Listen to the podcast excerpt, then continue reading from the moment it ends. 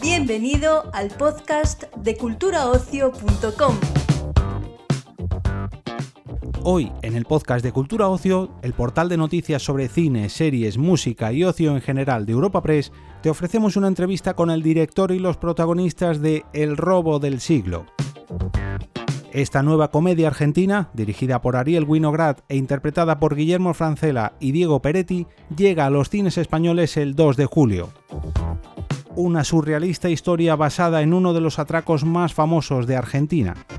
Este hecho sucedió el 13 de marzo de 2006 en la sucursal del Banco Río de Acasuso, situado a 21 kilómetros de Buenos Aires, en un área residencial de personas de alto nivel adquisitivo.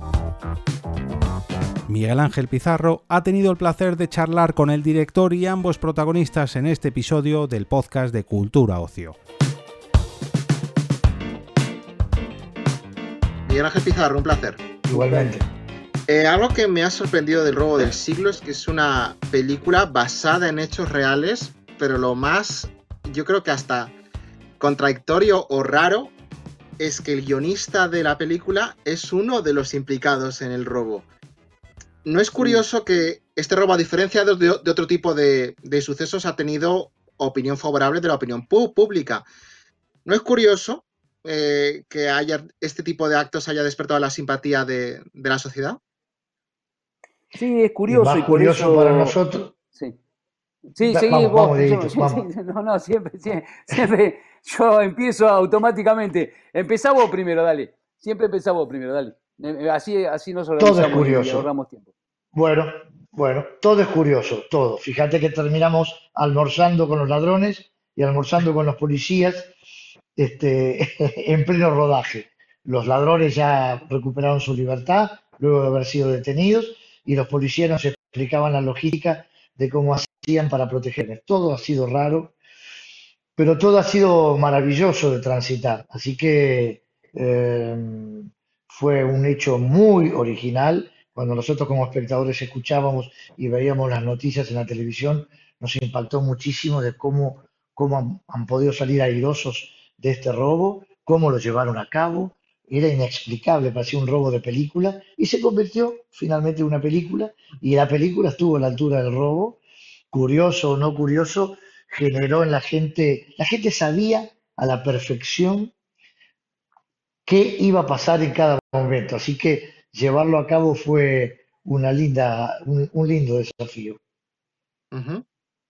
Sí, comparto, fue muy curioso, y lo curioso se transformó en en la película, eh, eh, digamos, como el hecho curioso en sí mismo y, así es la, masividad que tuvo. Eh, cuando sucede una cosa así, sí, no deja de ser curioso. Sí.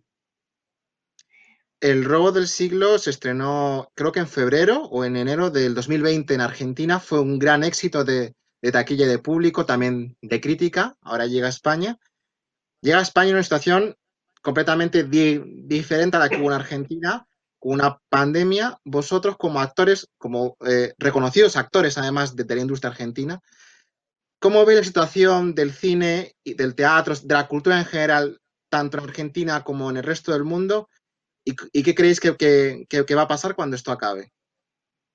Y con mucha pena lo llevamos a cabo, con mucha tristeza, proyectos postergados, una psicosis general de, temor al contagio, del temor a, el, riesgo de vida. Eh, incluso nos ha ocurrido que lo que generaba tranquilidad, que era la vacunación, a veces ya no es tranquilidad porque gente vacunada está contagiada. Así que en lo relacionado a nuestro trabajo nos afectó muchísimo como cada actividad. Al no ser declarada esencial, eh, nos perjudicó muchísimo. Eh, la gente dejó de concurrir a los teatros, obviamente estaba todo cerrado, pero cuando hubo la apertura eh, tampoco hubo, gente que, se manifestó con ganas de, ir a los cines, a los teatros, más allá que los teatros y los cines han puesto filtros adecuados para proteger al espectador, eh, pero así todo la gente siguió atemorizada. Yo creo que paulatinamente ese miedo se va a ir perdiendo. Nosotros recuperamos el trabajo eh, detenido en marzo del 2020, este, de poder llevarlo a cabo en el 21, como en el caso mío y de Diego, que estamos trabajando de nuevo en los proyectos postergados, y, y con la ilusión de que esto se termine y que de a poquito se recupere la confianza y de a poquito vuelva a ver la, concurrencia masiva en los cines y en los teatros. Es el sueño de todos, de todos. Esta película fue un mega éxito en la Argentina, fue una de las cinco películas más vistas en la historia del cine argentino. Esto no es poca cosa. Así que ahora que va a España y en España hay menor restricción que aquí, ya hay mayores aperturas que aquí, ojalá que suceda lo mismo es el anhelo de todos. Un filósofo decía que el bien más elevado del ser humano era encontrar la vocación. Ya la encontré. Voy a robar un banco. Vas a necesitar máquinas y equipos. Así que lo primero que tenés que conseguir es un inversor. Yo en este momento no tengo un peso. ¿Se te ocurre alguien? Hay un tipo.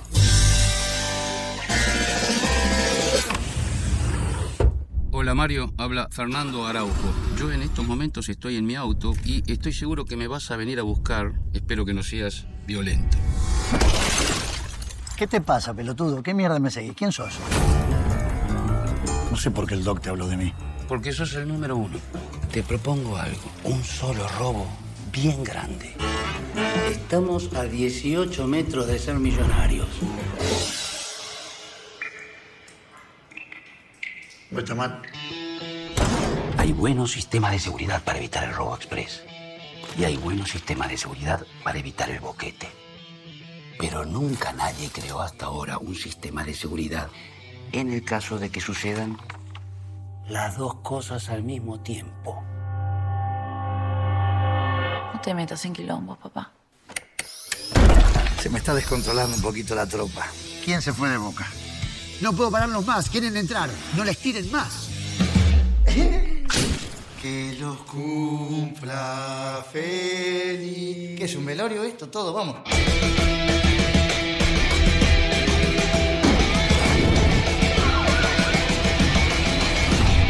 Arriba esta combi choreada en este barrio de mierda. Así que dejala en marcha, pues si llega a surgir cualquier sorpresa, nos podemos mover rápido, ¿está? Ok. Hace lo que te dice. Ah. Algo que me sorprendió de la película es que está basada en hechos reales, era un, era un suceso que yo desconocía.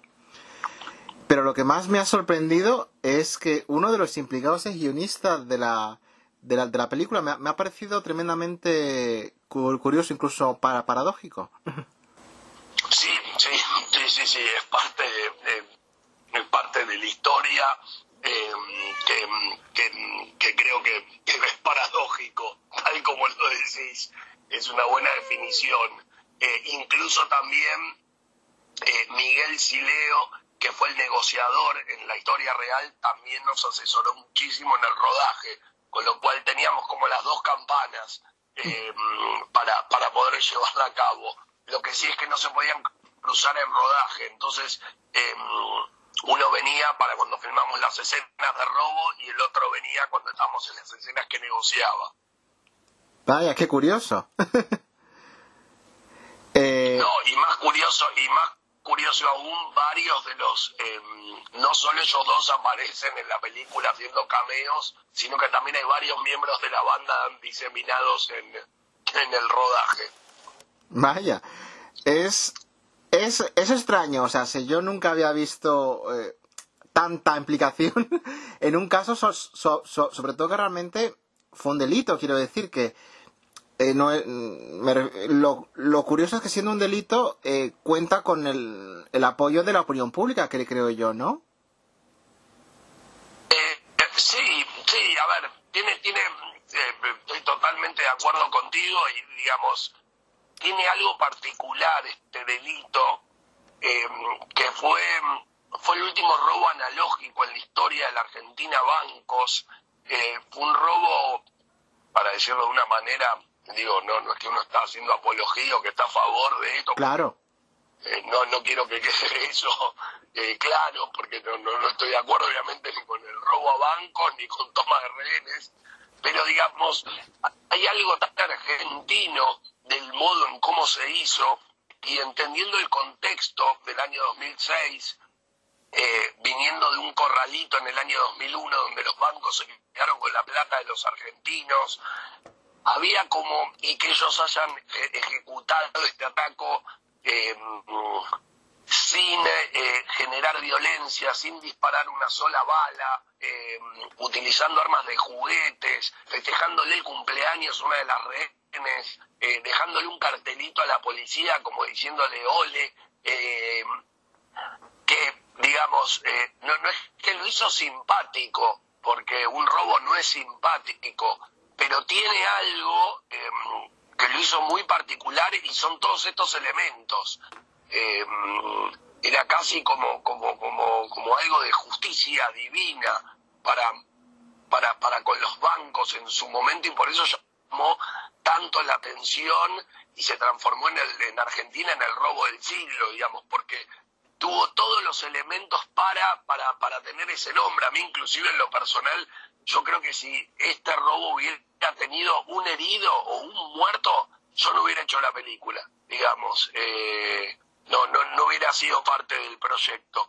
Eh, eh, pero siento que hay algo en el modo eh, que a nivel historia era como muy atractivo poder llevarla a la pantalla. Es que además, viéndola, coincido con usted en que me parece tremendamente argentina la, la forma de ejecución, ese toque de humor y, y esa, ironía es, es muy, o sea, es curioso porque realmente es ficción lo, lo que se ve, pero al final es que la realidad supera con creces a la ficción. No,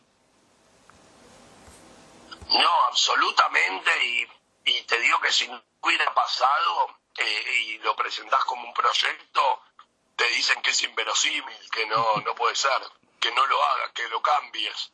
Con lo cual sí, hay algo tan argentino en, en, la, en la, historia real que nosotros mientras la estábamos eh, haciendo, digamos, también había cosas y esto es increíble que haya pasado. Digo, cuando estábamos en el proceso. Y en ese y en ese toque argentino, ¿no cree que en el fondo también es un poco el retrato histórico de una época? ¿En qué ha cambiado Argentina en estos 15 años desde el robo? Eh, sí, sí, absolutamente, tal como decís, es un, es un retrato histórico de, época, un momento. Em, creo que sí, a ver, digamos, no, no sé qué cambió Argentina como puntualmente, pues cambió tanto, em, cambió tanto, digo, en la historia de los robos de bancos este fue el último robo analógico, eh, digamos, y, llama como un poco la atención eh, ver la tecnología y que no fue hace tanto, y ves los teléfonos que tenían y decís, eh, qué, loco la tecnología que había antes y lo que hay ahora. Eh, inclusive las grabaciones, se grabó justo, pudieron grabar las cámaras porque estaban implementando y probando un sistema eh, que, podía tener como un disco rígido y podía capturar las imágenes, pero si no ni siquiera hubieran tenido las cámaras de seguridad, con lo cual creo que lo que lo que sí cambió, pero a nivel mundial es la tecnología y cómo la tecnología nos afecta y nos cambia eh, en todo sentido. Por eso digo que lo que más, más cambió es eh, lo tecnológico. Y en lo social, porque eh, la situación económica argentina, a nivel tecnológico ha habido mucho cambio, pero a nivel social porque, y económico, porque el 2006 en Argentina aún estaba con, con las consecuencias del, del corralito, pero ahora, 15 años después, ¿ha cambiado mucho? Bueno, si nos tenemos que poner a hablar de política y economía, estamos en el horno. Así que mejor eh, no, prefiero no andar en ese tema. Eh, pero sí, digamos, eh, puntualmente, digo, creo que la pandemia nos ha modificado y ha cambiado mucho a todos a nivel mundial y obviamente cada país tiene sus propios eh, problemas eh, económicos eh, y bueno, ahora es difícil como tratar de interpretar y ver qué, qué, está pasando, digamos, más allá de, de, una realidad que, que, a todos los países le va a costar recomponer, recomponerse un poco con, con esto que, que nos azotó a todos, digamos, por igual, en un punto. Eso es verdad, eso es verdad. Y justamente eh, esta última pregunta está relacionada con este tema. Eh, usted como director, eh, como cineasta, ¿cómo ve la situación audiovisual, cultural en Argentina a corto y medio plazo por, por la pandemia? ¿Ve, ve luz, ve, ve esperanza y también cómo lo ve a nivel internacional?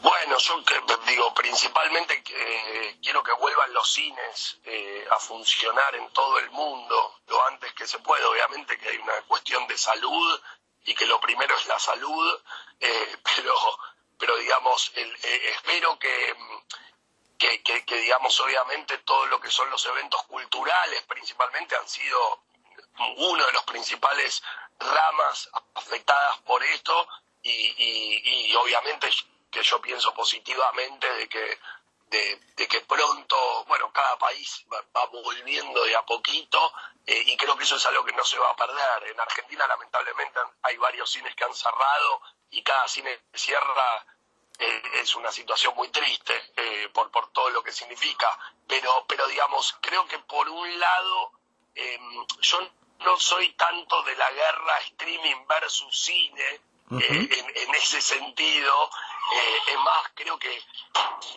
nos salvó el streaming en la pandemia a todos eh, y no sé qué hubiera pasado sin el streaming.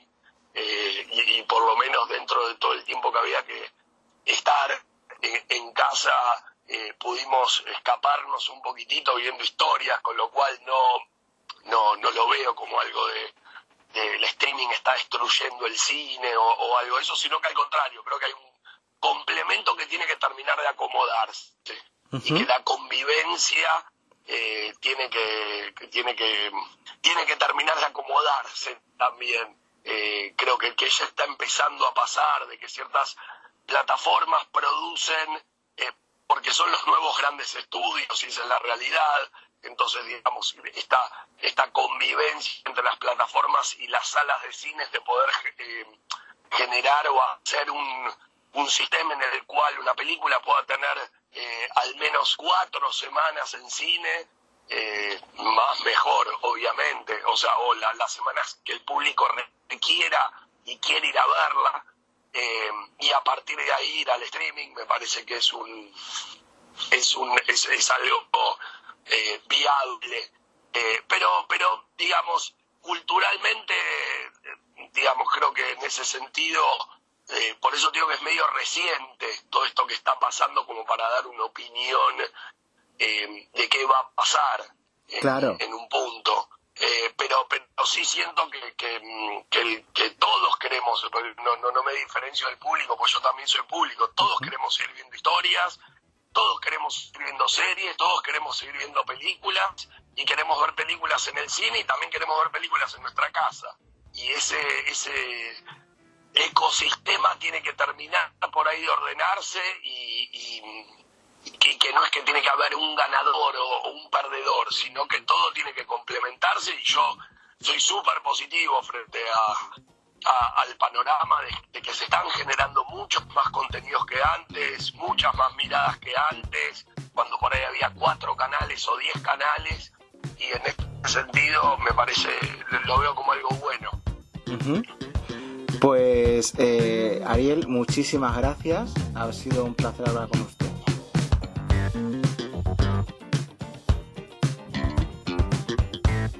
Despedimos esta entrega del podcast culturaocio.com invitándote a descubrir el resto de episodios de este podcast, así como todo el catálogo de programas de nuestra red a través de Europa Press barra podcast.